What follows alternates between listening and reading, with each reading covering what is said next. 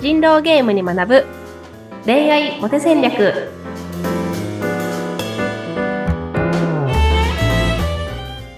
あ皆さんこんにちは恋愛コンサルタントの渡辺優香とインタビュアーを務めます、ズッピーこと、ズシヒデツグです。ゆいかさん、今週もよろしくお願いいたします。よろしくお願いしますはい。あのーゆいかさん、これまでね、人狼ゲームに学ぶ恋愛モテ戦略ということで、もう放送回数としてはもう50回を超えるほど放送してきたんですが、あね、素晴らしいですね。もう随分長続きして恋愛の方も成就されてる方、たくさんいらっしゃると思いますけども、ーはい。あのー今回から具体的にその中でも恋愛スキルリスト100と題して、うん、より具体的な、まあ、アプローチの仕方とか考え方、このあたりをお伺いしていきたいなと思います。はい、ありがとうございます。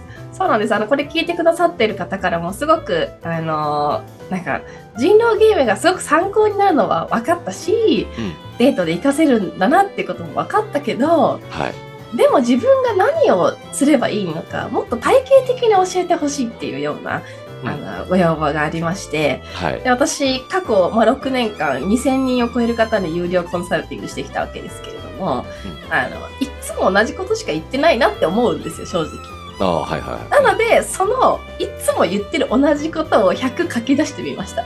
うん。なので、あの、これが全部マスターできて彼女ができないことはないという、あの、保証しますというですね、あなるほど。の、スキルリスト100を持ってまいりましたので、はい。これを一つずつできるようになっていけば、100できる時には彼女ができているよという番組を作っていきたいと思っております。はい。わかりました。じゃあもう、より具体的にこれをマスターして、これを聞いておけば、もうできないわけがないじゃないというぐらいになりそうですね。本当にもうマインドセットから、うん。あの実際のテクニックまで、はい。あのお伝えさせていただきますので、彼女ができないはずがない番組を作っていきたいと思います。わかりました。何か新たなリニューアルの放送になっていきそうですね。はい。そうですね。はい。2年目なので、新しいことをね、やっていきたいと思います。わかりました。それでは、まあ、あの、記念すべき、まあ、初回という扱いで OK でしょう。えーはい恋愛スキルリスト100、一つ目から参りますか？はい。お願いします。はい。はい。で一つ目はですね、あの、マインドセットの部分からやっていきたいと思います。はい。でマインドセットで、まあ、6回、7回ぐらいちょっといくかなっていう感じなんですけど、うんあの、一つ目のマインドセットですね。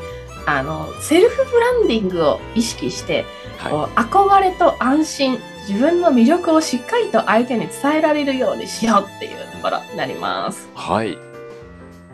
大事ですよね。やっぱね、あの、のほほんとしないで、見せ方っていうのは、やっぱりあの、気を使わなくちゃいけない部分ですからね。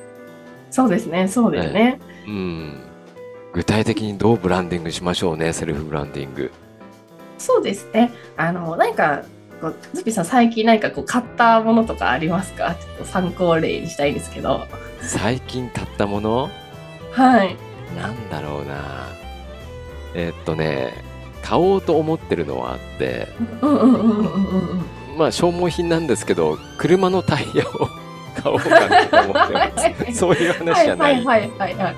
いや、いいです、いいですね。はいでもそれってなんか、あれですよ。だから今使ってると同じものを買おうっていう話ではなくて、うんちょっといいやつというか、そはいはいはいのちょっと別のやつを買ってみたいなっていう話ですよね。そうですね。これよりもちょっといいものっていうのは常に考えますね。うんうんうんうん。うん。そうですよね。その買いたいって思う動機って、その憧れみたいなところから入ると思うんですよ。はい。なので、このタイヤだったらもうちょっとこういうところにも行けるんじゃないかなとか、うんこうの乗ってる人がこういう風に幸せなんじゃないかなとか、そういう憧れから入っていって、はい。でも実際に買うっていう決断をするまでには、ちゃんとこう歴史の長いちゃんとメーカーなのかとか、あのその品質がちゃんと大丈夫なのかみたいな安心を確認してから、この両方の要素を満たすことで、じゃあ買おうっていう風になるとはい。思うんですよね。その通りですね。はい。うん、でその恋愛もその相手まあ私は恋愛感情をその性的衝動を伴う取得欲求というふうに定義しているので相手がその取得欲求をね自分に、まあ、持ってくれる欲しいと思ってくれるためにはこの憧れと安心の要素を両方作っていく必要がありますと。うんはい、でよ憧れくそのと安心の要素。そうですそうですよく優しい人がモテないって言われるのはその、うんや優しさの要素って憧れよりも安心の方にはあの見えることの方が多いのではい。安心だけがあって憧れがない商品ってなかなか売れないっていうようなうんと。ころですよね。だからうんどう憧れを作っていくかっていう部分に、あのお話がこう持っていけると分かりやすいのかなって思うんですけど、はい。はい、何かこう、とんがってるとか魅力的な輝いてる部分がね、必要だっていう部分ですよね、憧れっていうのはね。そうですそうですそうです、うんそうです。でそれそれをするためには女性がどういうところに対してこう憧れを持つのかっていうところを、うんあの先に知っておくっていうのはすごくあの有効な方法かなって思うんですけど。そうですよ、そこですよ。そう 何を求めて、どこにこう、うるっと、うるっとっていうかね、ぐっと来てくれるのかっていう、その点は知りたいですね。ううんうんうんうんん。でだそうするとあの、まあ、でも女性が一番あの憧れる人って、はい。だからそのなんか実は同性の女性にすごいその、まあ、嫉妬心じゃないですけどうん。そのこの女性のこのヒエラルキーみたいなものの中で上にいる人のポジションに私も行きたいみたいな感覚っていうのはあるんですよね。はい。だからあのそのこの女性ヒエラルキーが仮にあったとしてこの頂点にいるような人が選ぶような男性っていうところに魅力を感じやすいですっていうすごい分かりやすい話があってはい。だからみんなから人気の人だとかお金を持っている人賢い人、あのまあ、すごい包容力がある人、まああのまあ、いろんなパターンあるとは思うんですけど、い。その誰でも選べるような人から選ばれるようなあの人っていうのは、まあ、憧れをねまあ持ってもらいやすいですっていうところなんですけど。で、まあ、私のその心理学用語みたいなもので言うとその男性的な魅力の中にこう内面的な魅力としてその太古の昔に餌を取ってきたサバイバルスキルっていう能力とうん。あの女性家で待つ女性と子供をいたまるケアスキルっていう能力があるんですけど、うん。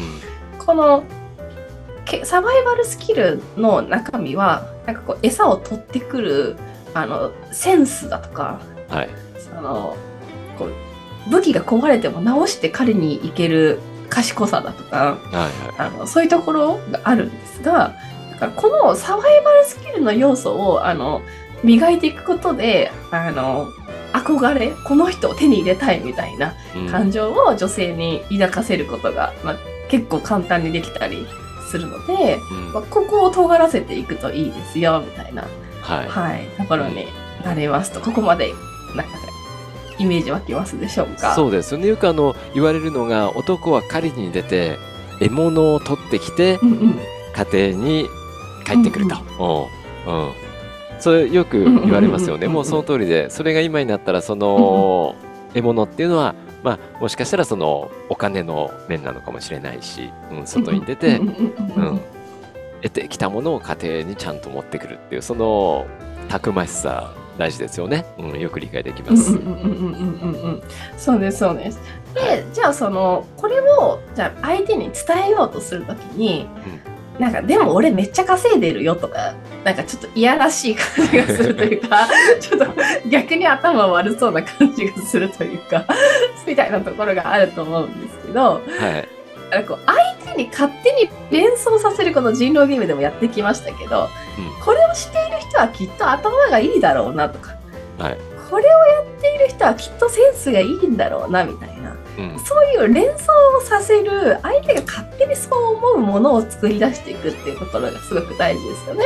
ああ、そっか。自分で言っちゃっちゃ、もう元も子もない なんであの海外旅行が好きで今年はヨーロッパに行く予定なんですって言われたらああ毎年海外旅行に行けるぐらいの財力をお持ちの方なんだなというふうに思うしうんあのよくタクシーに乗るんですけどって話を聞ければああよくタクシーに乗れるお金を持ってる人なんだなと思うしお仕事がプログラマーですって言われたらああきっと賢い人なんだなみたいな、うん。そういう連想をねしていくみたいなところがありますよね。ははい。で、あの、まあ、さっき憧れるのは、その、女性ヒエラルキーのトップの人が、みたいななんか話しましたけど、なんかその女性ヒエラルキートップの人がしてししてそうなことをする男性っていうのは、結構そんな感じで憧れを持ってもらえたりするので、なんか例えば自分が買えないブランド物の服を着ていたりとか、はい。例えば自分がこう行きたいなと思っているなんかそのホテルのラウンジでよくお茶してますみたいな話が出てきたりとか自分がやりたいと思ってるグランピングを先にやっていたりとかうん。だから自分がやりたいなと思ってることを先にやってる人っていうのはすごく魅力的に見えたりうん。するので、うんはい。なんかそのセンスの良さとかを伝えるような意味でも、その女性がやりたいと思っていることを先にやっておくっていうのはめちゃめちゃおすすめですね。なるほど。ううん。ん。うん、わかりますね。まあ、セルフブランディング、あの、無理して背伸びをして着飾ったり見せつけるんじゃなくて、うんうんうんあのー相手の欲するような行動を自然にこう取れていれば、ねうんうんう、んあのー自然に取れていれば、本当にあのーセルフブランディングになるんじゃないかなって思いますね。そう、そうですね。でもそこがすごい難しいところで、うん。その自然にできないんですよね。まあそうだよね。考えていかないと。そんな勝手に出てくるもんじゃないからセルフブランディングをしようなんですよね、実はね。そう、そうなんですよ。やっぱりその、じゃあ週5日間会社に行きます。うんで、で満員電車に押し込まれて通勤して、くたくたになって帰ってきて、コンビニ弁当を食べて寝ます、みたいな。で、土日も別にどっか行くわけでもないし、ネットフリックス見たり、まあ、ちょっとジム行って筋トレしてるぐらいですっていう人が、この憧れの要素を作るのって、し自然にはね、できないんですよ。うん、そう。できないんですよ。うんだからこの番組もあるわけで。だからこの番組もあるわけなんですよ。そうなんですよ。で、まあちょっとこのマインドセットこ今度やる話ともあの連携してくるんですけど、まあ、ちょっと先にお伝えしちゃうと、そのでももし彼女がすでにいたら、はい。きっとこういう行動をするだろうなっていう話ってあるじゃないですか。うん。だから彼女を喜ばせたいからディズニーランドを研究しようかなとか、その彼女を喜ばせたいから美味しいご飯をに連れて行けるようにお店探そうかなとかあると思うんですけど、うん。